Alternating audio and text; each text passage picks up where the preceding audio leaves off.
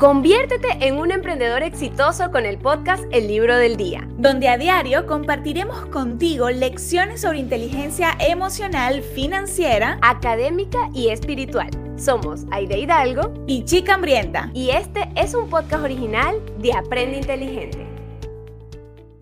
La enseñanza de hoy es, ninguna hazaña es inalcanzable si estás dispuesto a ponerte a trabajar.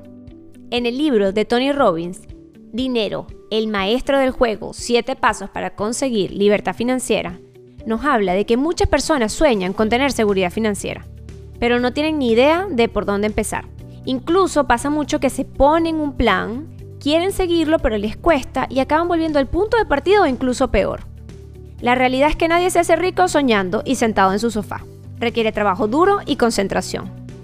Este libro, Dinero, el maestro del juego, explica en términos claros cómo puedes crear un plan que te proporcione dinero en efectivo con un esfuerzo mínimo.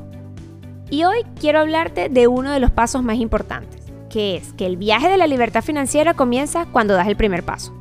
Si no das el primer paso siempre te vas a preguntar qué pudo haber sido si hubiera comenzado a capacitarme en finanzas.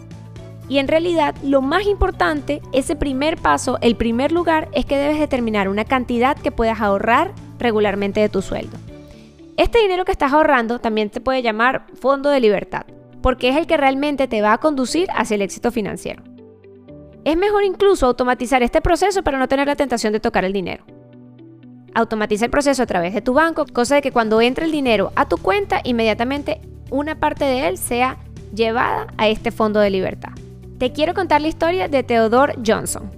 Él trabajó para UPS en 1924. No tenía el trabajo mejor pagado, pero era capaz de ahorrar el 20% de su salario cada mes. Y después de un tiempo invirtió en acciones.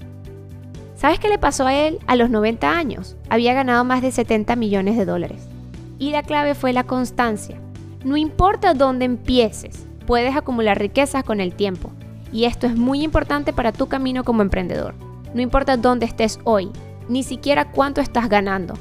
La pregunta real es, ¿cuánto necesitas para vivir y cuánto estás pudiendo ahorrar de eso para luego poderlo invertir? Quiero que recuerdes que el primer paso para conseguir libertad financiera es averiguar qué significa el dinero para ti. Si el dinero es solo un medio de intercambio, puede que no lo vayas a valorar tanto como alguien que lo ve como una clave para construir una felicidad y una estabilidad. Ahora bien, quiero que tengas presente que no hay cantidad de riqueza que sea imposible de conseguir. Cuanto más inviertas de forma inteligente, más posibilidades tendrás de obtener una mayor recompensa. En primer lugar, debes evaluar qué tipo de inversor eres. Lee libros, escucha podcasts y busca asesoramiento financiero profesional. Si en algo yo he trabajado a lo largo del tiempo ha sido en cómo puedo fortalecer mi carácter financiero para poder tomar mejores decisiones para mi vida. Con esto terminamos la enseñanza del libro de hoy. Gracias por escuchar El Libro del Día, un podcast original de Aprende Inteligente. Si te gustó, compártelo con tu amigo emprendedor. Y nos vemos mañana con un nuevo libro y un nuevo aprendizaje.